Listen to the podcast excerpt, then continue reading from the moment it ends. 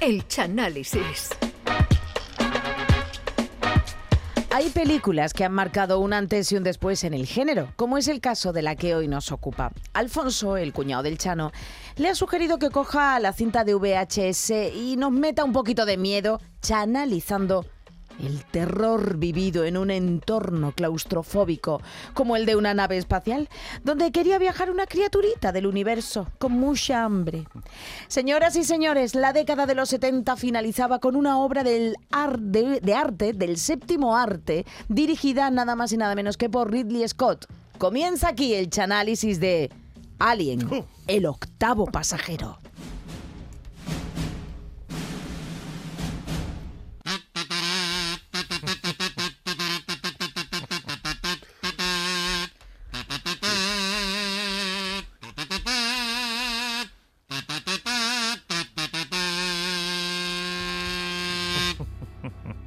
¡Ah! ¡Qué película! Buenas noches a todos. Aquí comenzamos un día más el Chanálisis, que en el día de hoy está dedicado a una película que estamos escuchando de fondo su banda sonora, que combina la ciencia ficción con el terror. ¡Ah! Hablamos de Alien, el octavo pasajero, película de 1979 dirigida por Ridley Scott y por un gran reparto encabezado por Doña Sigourney Weaver. Eh. La película comienza cuando la nave Nostromo, una nave llamada Nostromo, regresa a la Tierra con 20 millones de toneladas de erizo para la, eri- para, para la erizada del carnaval de la Peña del Erizo. ¿Cómo va a Puesto que estamos hablando del año 2500, el año 2500 y ya esa época no, que- no, que- no quedan erizos en la caleta. Y el presidente de la Peña del Erizo llama a la NASA diciéndole que si en Marte hay agua, lo mismo puede haber. Que si- Hombre, qué peste, Chano, eso- bueno, Esa- pero esa nave eh, tiene cole en la no Nostromo. vea la, peste que tenía la de gato que tenía detrás de la nave. Y entonces el presidente de la Peña del Erizo le dice a la NASA que a que si en Marte hay agua, lo mismo hay erizo, que vayan a buscarlo porque se le echa el carnaval encima y se pueden quedar sin erizar. Sin existencia. Y en entonces en este viaje de, de regreso, de, de, de- de- de Sí, de sí, traer los erizos de Marte, Te lo traen. la tripulación de, la, de Marte, de la nave, está en un sueño criogénico. Eh. Un sueño criogénico es que se han quedado fríos. Se han quedado fríos porque Han vieron la, vieron la preselección del falla en los monitores, una comparsa de Huesca que los dejó frío del todo. Fríos, todo, vamos, que al lado de, de ellos, Walt Disney congelado era la antorcha humana. Pero cuando vuelven a la Tierra, la nave recibe un mensaje de un planeta cercano. Que les dice que, en- que en este planeta cercano también hay ostiones. Onda. Por lo ¡Oh, que qué la! NASA, porque la ¡Oh, qué NASA los manda allí para que aprovechen y ya también se traigan ostiones para la ostiona de la Peña del Molino, con lo que matan dos pájaros de un tiro. Y el ordenador de la nave despierta a la tripulación. Dice, ¡Ey, ey, va para arriba todo el mundo! En un principio yo creo que están cerca de la Tierra, pero cuando se dan cuenta el GPS les, les ha fallado y están fuera del sistema solar. Están concretamente en el sistema extrasolar eh, 2 Reticuli, de donde decía Carlos Jesús, el que salía en Crónicas verdad. Marcianas, que vendían 3.000 millones de naves. Mira, lo escuchamos, mira. Al mundo vendrán, dentro de poco, 13 millones de naves de la, una confederación intergaláctica. ¿Lo ve? De Ganímedes, ¿De constelación Orión, de Raticulí, de Alfa, de Beta. de alfa y de beta y de VHS, que es el vídeo de mi hermano. Y entonces, pues, eh, bueno, finalmente la nave Nostromo llega a un planeta gaseoso y van al sitio donde procedía la señal de que había erizo en ese planeta.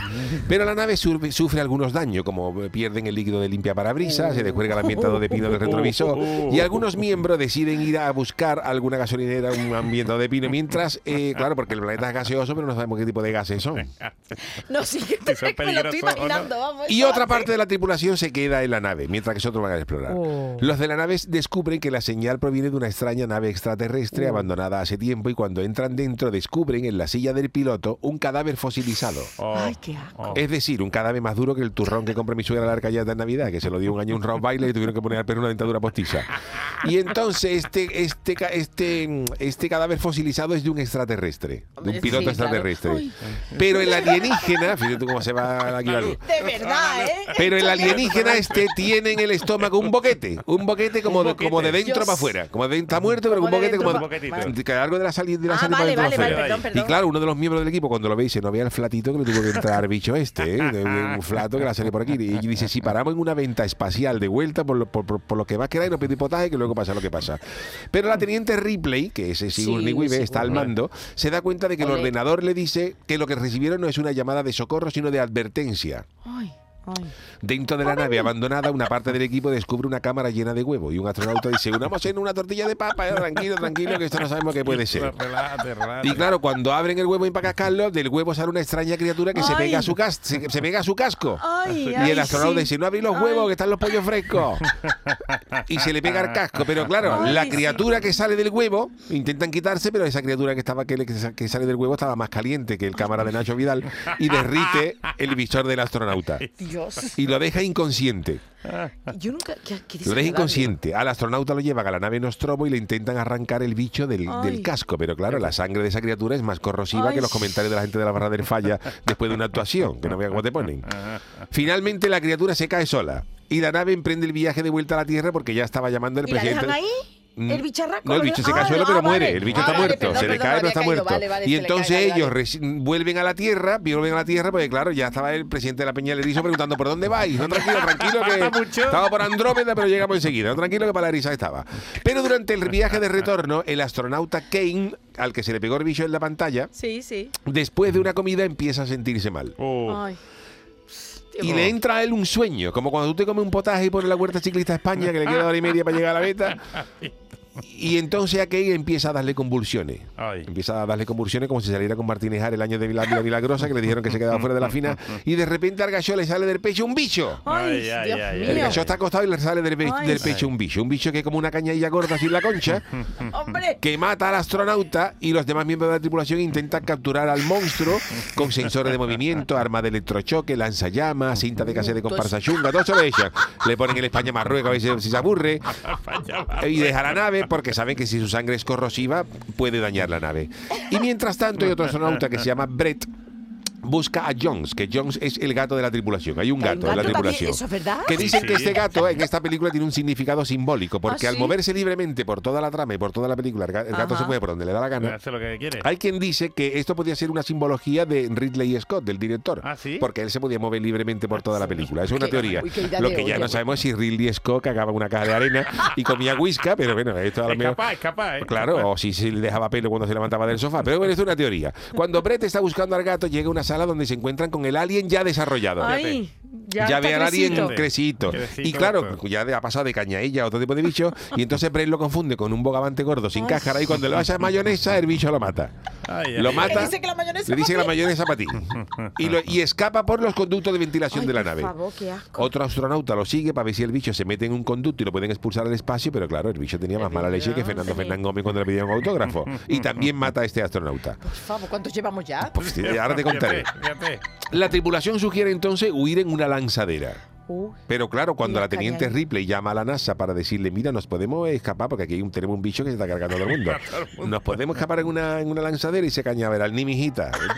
Guay, Houston, guay. ¿Por qué? Dice, porque el presidente de la Peña de Erizo ya ha pagado las 20 millones de toneladas de erizo para la eriza Y y, no como lo dejéis en el espacio, pues esto la NASA tiene que cerrar y poner una zapatería a la mañana siguiente en el mismo local. Eso sería una ruina para la NASA. Entonces los obligan a quedarse allí. Y ella teclea en el ordenador, bu- en el Google, bus- manera de escapar de un bicho dentro de una nave espacial. Google cogía internet. Google cogía- dando eso. Wifi tenía wifi. Y entonces la teniente Ripley descubre que uno de los astronautas que se llamaba Ash sí, recibió ceniza. órdenes de llevar la nave al planeta donde estaba el alien Uh. Para que murieran toda mano del alien. Uy, Qué uy, mal. uy. Y entonces la teniente Ripley descubre que esa orden que le dieron a este Ash la Ah, dio el, el presidente de la Peña del ¿Qué Molino. dice? ¿Qué dice? Para que los de los erizos se quedaran sin erizos, para que no hubiera eriza y fuera más gente a la ostiona. Fíjate tú la trama que hay por ahí, ante la suspensión de la primera. Y entonces, claro, cuando esto lo descubren, mata, quieren matar a Ash, que era el que los Claro, llevó a ese claro. planeta. Y él diciendo, yo no tengo nada que ver ni con la peña del erizo, ni nada. Llamar a Kishi, a ver si sabía algo de la eriza. Pero los demás astronautas ya están revelados. Y uno de ellos le endiña, le endiña a Ash con una freidora que se habían llevado para freír gasolina en adobe en el espacio. Y cuando la freidora le golpea a este, le cortan el coco y descubren que este individuo es un androide. Oy. Un robot. Oy. Un robot. Y entonces, claro, los quieren, los quieren quemar y los quieren, los quieren, los quieren matar. Y entonces cuando los van a matar, dice, si queréis matarme, dice Ash, ya revelado, dice, si queréis matarme, pero os voy a decir una cosa. A toda la tripulación. No paguéis la suscripción del Disney Plus por adelantado ni sacarse el abono del Cádiz porque el alien los va a matar a todos ustedes. Ah, todo el mundo ya en ese momento una canción de una banda sonora de José Luis Perales, todo, el mundo, todo el mundo cagado. Y claro, ante esto, sabiendo la tripulación que, que hay que, el alien lo quiere matar, lo que quiere es, eh, hay que destruir la nave Nostromo y escapar en la lanzadera, aunque vayan todo el mundo más apretado con un paquete de tiza un kilo de azúcar. todo- todo.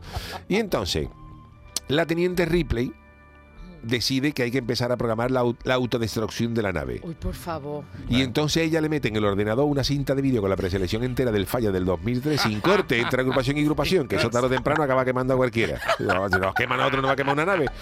Y entonces, mientras ella le está metiendo los datos en el ordenador, el alien se revela. El alien se revela.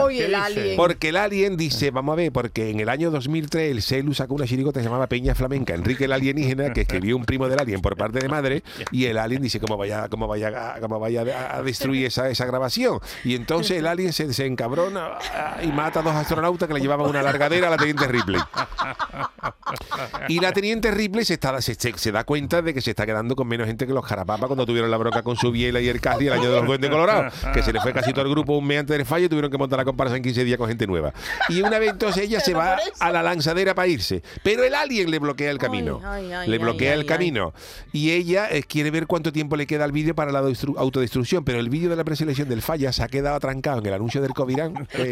gusta. del esto, está, esto está en bucle, claro, y no pase de ahí. Entonces, claro, dice, esto no se, esto no se va a destruir nada. El, el alien diciendo, apaga eso, que no veas lo que está haciendo, a ver el Covirán. Pero eso se ha quedado atascado ahí y no se destruye la, la- la nave, ¿no?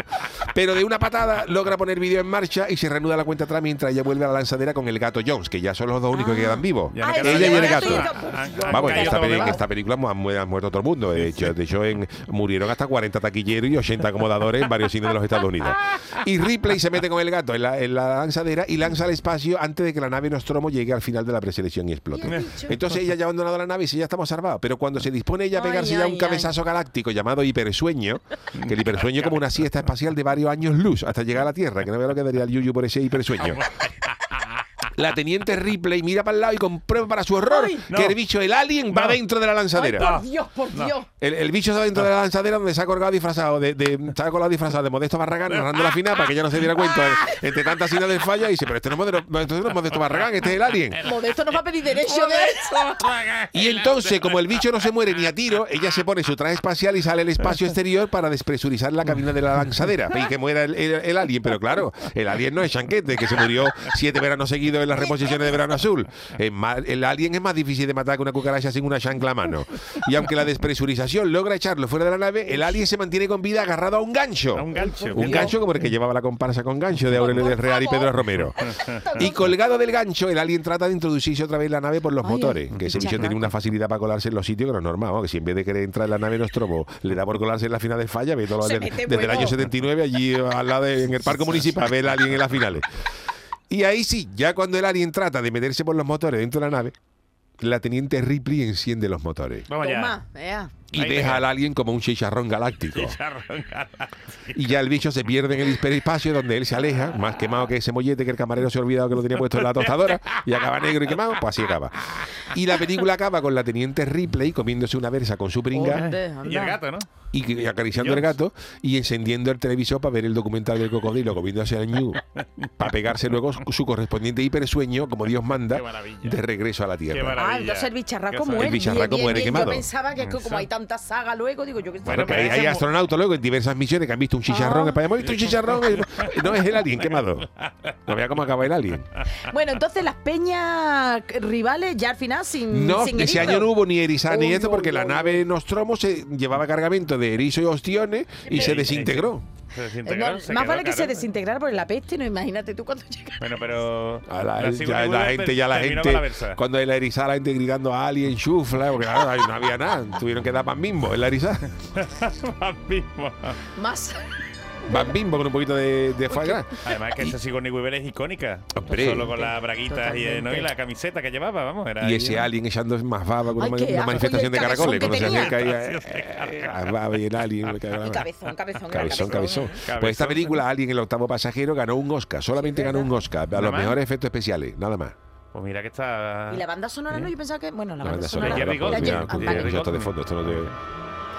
Esto lo lleva tú loca de ensayo para popurrí, te lo echan para atrás. Bueno, yo qué sé, porque Hombre, vamos. es de miedo, hombre. Es una de miedo. claro. Oye, hay que ver lo que marcó, ¿eh? que estamos viendo. 1979, Jesús, parece que. Madre mía. Yo desde entonces no me como una cañadilla tranquilo. Es la cosa. Cuando saco el bicho. Hay muchas veces que yo me comí una cañadilla. ¿Y te has acordado? Y me ha dolido la barriga, ha dicho Carmela, alien, la Carmela, que esto es una cosa, a lo mejor, a lo mejor el bicho está, está mal cocido o lleva mucha sal.